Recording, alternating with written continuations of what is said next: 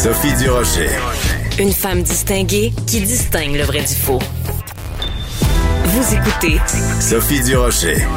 Je pense que le premier ministre François Legault a dû avoir d'excellentes codes d'écoute avec son émission de 17 heures hier. Je pense qu'on était très, très, très, très, très nombreux à être suspendus euh, à ses lèvres euh, avec ses différentes annonces. Et je vous avoue que en lisant mon journal préféré ce matin, Journal de Montréal, Journal de Québec, euh, j'ai particulièrement aimé la chronique de Joseph Facal. Je pense que c'est celui qui résume le mieux la situation, même si c'est assez raide. Il est au bout de la ligne. Joseph, bonjour.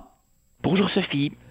Écoute, euh, tu es euh, le seul ce matin qui nous dit à quel point ces mesures annoncées par François Legault, c'est vraiment le, dernier recours, la dernière carte dans, dans son jeu.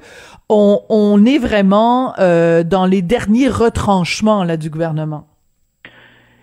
Écoute, euh, Sophie, je suis obligé de, de, Tu comprends bien que c'est une chronique que je n'ai pas eu de, de, de, plaisir à écrire. Non. Quand j'entends euh, des amis, des proches qui me disent euh, là vraiment on est dans la restriction euh, des libertés fondamentales, euh, ma, ma, seule réponse est de leur dire, cher ami, oui, tu n'as pas tort, mais nous sommes vraiment dans une situation d'exception où le Premier ministre est obligé de prendre des mesures qui, le connaissant, le répugnent à lui aussi.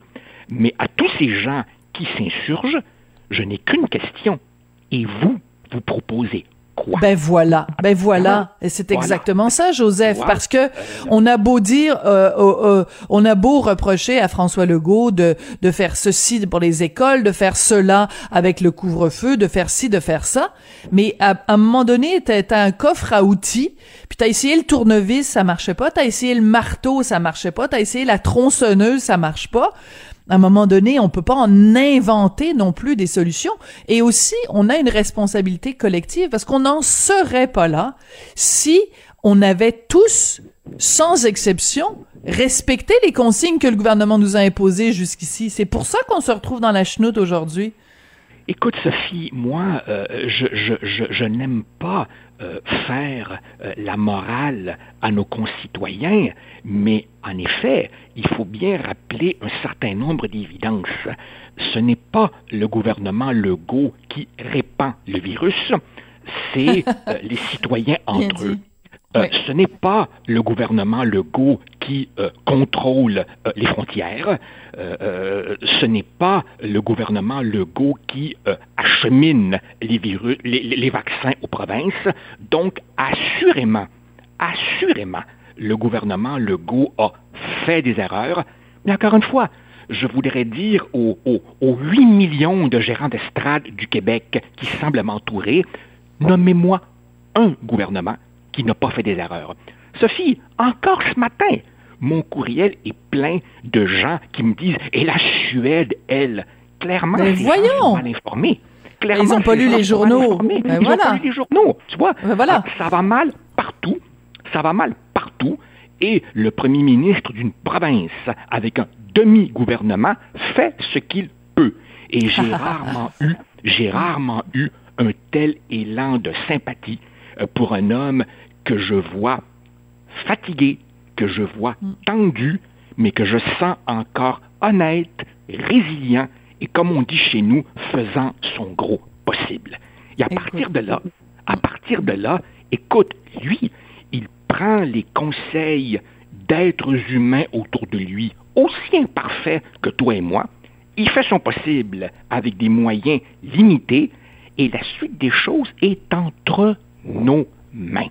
Alors mm. évidemment, quand, euh, quand, quand, quand, quand je vois des gens s'inquiéter pour l'épicerie ou, ou, ou, le pipi du chien ou, ou regretter qu'on n'a pas été au cinéma depuis X mois, un des grands plaisirs de ma vie, j'ai envie de dire, hey, franchement là, et, et, et, je sais que ça peut faire un peu mon oncle historien que de dire, hey, comparons nos sacrifices à ceux de ben nos voilà. ancêtres mais je m'excuse, un certain recadrage est nécessaire. Hein? Quand je vois certaines de nos attitudes, je pense à une phrase de ton chum qui dit Je n'étais en guerre, on t'offrait pas dix minutes. Exactement. Oui, tout à fait. Et écoute, hier, euh, mhm. hier à Cube Radio, j'ai fait une entrevue avec un, médecin de l'hôpital Maisonneuve-Rosemont qui est spécialisé en éthique, parce que je voulais savoir euh, euh, comment au Québec on se préparait à faire face à cette question d'éthique absolument euh, insupportable et inconcevable, mais à laquelle on doit faire face, qui est euh, comment on va gérer le moment où on va devoir faire un tri, où on va devoir dire, toi, je te soigne et toi, je n'ai pas le loisir de te soigner parce que mon hôpital est débordé. Et ce médecin, euh, euh, Monsieur Ahern, me disait, au moment où on se parle, dans tous les hôpitaux québécois, ce protocole-là est mis en place dans l'éventualité où c'est ça, c'est à ça, c'est ça qu'il faut répondre aux gens qui disent ouais mais c'est plate, mais je pourrais pas aller promener mon chien. Ben au Québec, on se prépare à, la, à, à, revivre ce que l'Italie a vécu euh, ou ce que euh, à Los Angeles dans certains hôpitaux on fait, c'est que euh, on, soit on dit aux gens on ne peut pas vous soigner, soit on dit aux gens ça vaut même pas la peine la peine de vous amener à l'hôpital parce que de toute façon à l'hôpital les, les, les la, la, la capacité de, de, de soigner est, est atteinte. Bien sûr. En fait, Sophie, j'ai l'impression qu'on paye on paye, si tu veux, un double prix à double responsabilité. D'abord, bien entendu, oui, euh, nos gouvernements euh, sont à blâmer pour, si tu veux, les insuffisances d'un réseau de la santé qui euh, est mm. aux abois depuis plusieurs décennies, bien mm-hmm. avant, bien avant que François Legault n'entre en politique. Parfait, d'accord, mais il y a aussi nous-mêmes, comme société, qui payons le prix de cette espèce d'ultra-individualisme qui fait que trop souvent, au Québec, la solidarité est une parole creuse. Autrement dit, on est solidaire quand il s'agit d'envoyer un petit chèque à une œuvre de bienfaisance. D'accord, c'est pas très compliqué. Mais quand, évidemment, ça restreint euh, nos plaisirs quotidiens, ah là, tout d'un coup, on est un peu moins solitaire, solidaire. On est dans le moi, moi, moi, je, je, je, et là, évidemment, ben, on se heurte à la réalité. Alors, on n'a pas d'autre choix, si tu veux, que de puiser en nous des, des, réserves de, de, de, résilience euh, déjà très affaiblies et, et, et d'essayer de tenir le coup. Euh, mais, mais, mais très franchement, je commence à en avoir plus qu'assez, plus qu'assez d'un chialage suivi d'un long silence quand on demande ensuite au chialeur Et toi, tu proposes quoi? Ouais, mais ce que je trouve intéressant aussi dans ta chronique de ce matin, Joseph, c'est que tu, tu soulignes un trait de caractère des Québécois qui est euh, bon, on est fin, puis là, on, tu sais, c'est comme on va recommander au lieu d'interdire, on va décommander, euh, on va faire des, des tu sais, on veut on ménager la chèvre et le chou, on veut pas trop, tu sais, être restreignant, on veut pas. Alors que si on avait été plus sévère, sans être totalitaire ou dictateur, mais si on avait été plus sévère et plus ferme, on serait peut-être pas dans la situation dans laquelle on est aujourd'hui. Alors, c'est assez ironique que des gens crient aujourd'hui à la dictature, alors que les, toutes les mesures euh, euh, imposées jusqu'ici ont été au contraire dans le sens de la modération et de la conciliation. Écoute, Sophie, ça, ça, ça me gêne un peu de, de euh, mais comme je l'écrivais oui, au Québec, on jappe, mais on mord pas. On est un peuple douillet. Et ça, d'une certaine façon, on peut le voir dans toutes sortes de domaines. Regarde par exemple la question linguistique. Hein? Oh, mm. s'il vous plaît, dites pas bonjour, hi, accueillez-nous en français. Mais quand vient le moment de, d'envisager de, vraies mesures, ah ben là, il faut surtout pas là. On est je m'excuse, c'est peut-être une autre manière de le dire. On est pas mal, euh, si tu veux, grand parleur, petit faiseur. Et ah. là, vraiment, on est rendu à un moment où les petites actions ne suffisent plus et le gouvernement, ben, comme je le dis, euh, abat un peu sa dernière carte. Pour le reste, le seul véritable espoir, c'est une vaccination massive et rapide. Et, Sophie, sans être un expert, euh, je rappelle simplement que les experts nous disent que la deuxième dose doit être administrée assez rapidement après la première pour que le traitement soit efficace. Or, on cafouille dès la première. Alors là, évidemment, bon, je, je, je, je comprends le découragement, je comprends l'agacement, mais on ne construit rien sur le découragement et l'agacement. Et pour le moment, euh, j'ai l'impression qu'il faudrait, comme on dit, se garder une petite gêne avant de jeter la pierre à un gouvernement du Québec qui vraiment fait du mieux qu'il peut. Oui, il fait du mieux qu'il peut. oui. oui, oui, très franchement, là, si j'étais un conseiller dans l'entourage de François Legault, là, je lui dirais pas autre chose que ce que lui disent les gens autour de lui qui, eux aussi, font leur possible. Sophie, s'il y a une chose, s'il y a une chose que mes années au gouvernement mhm. m'ont appris, c'est que les gens qui nous gouvernent sont des êtres humains, avec mhm. peut-être, peut-être des égaux un peu plus boursouflés, si tu veux, que mon voisin, mais fondamentalement des gens avec des doutes, des gens avec des angoisses, des gens qui, comme on le dit, se fient à la science, dans un contexte où la science a peu de réponses. Alors, au bout du compte, c'est le jugement d'un individu. Oui, mais qu'est-ce que tu penses du ton qu'a utilisé François Legault? Parce que moi, je le trouvais euh, bon, euh, très euh, très calme, très posé et tout ça. Et il me semble, j'avais une petite voix intérieure qui me disait j'aurais j'aurais préféré qu'il utilise un ton plus solennel pour nous faire vraiment euh, ressentir à quel point l'heure était grave. Parce que rappelle-toi quand euh, au printemps, quand il avait euh, annoncé, quand il a dit le Québec, on met le Québec sur pause, etc. Quand il avait, on sentait là vraiment quasiment des, des trémolos dans la voix. On sentait que là c'est c'est c'est extrêmement grave. Les prochaines semaines vont être difficiles. Ça passe ou ça casse. Et j'ai pas senti ça hier et j'aurais souhaité que peut-être ils nous prennent plus les Québécois par le revers de, notre col pour nous dire justement, ils pouvaient pas nous dire ce que tu dis dans ta chronique ce matin, ils pouvaient pas nous dire regardez là si si ça ça marche pas, on s'en va dans le mur puis il y a des, milliers de gens qui vont mourir. Ils pouvaient pas nous dire ça. Mais je mais tu penses pas qu'il aurait dû être plus euh, solennel ou plus qu'on sente plus l'heure est grave? Moi je pense Sophie que dans le jeu politique, là, je, vais, je vais, je vais, je vais, je vais peut-être choquer beaucoup de nos auditeurs. Dans la joute politique, il y a depuis, depuis toujours une part de mise en scène. C'est-à-dire hmm. que les élus, les chefs de gouvernement, en partie, sont des comédiens. Pas des comédiens dans le sens de la duplicité, de la fausseté, du faire semblant, mais effectivement, ils se soucient de l'impression qu'ils projettent. Or, les comédiens, les acteurs, n'ont pas des registres illimités. Tu as des gens qui sont forts dans un certain registre et à qui on ne demandera pas de jouer un rôle qui n'est pas dans leur corde. Je crois que la solennité, cette espèce de hauteur stratosphérique, gaulienne, à la Abraham Lincoln, c'est juste pas François Legault. Il mhm. n'est pas ce genre de gars-là.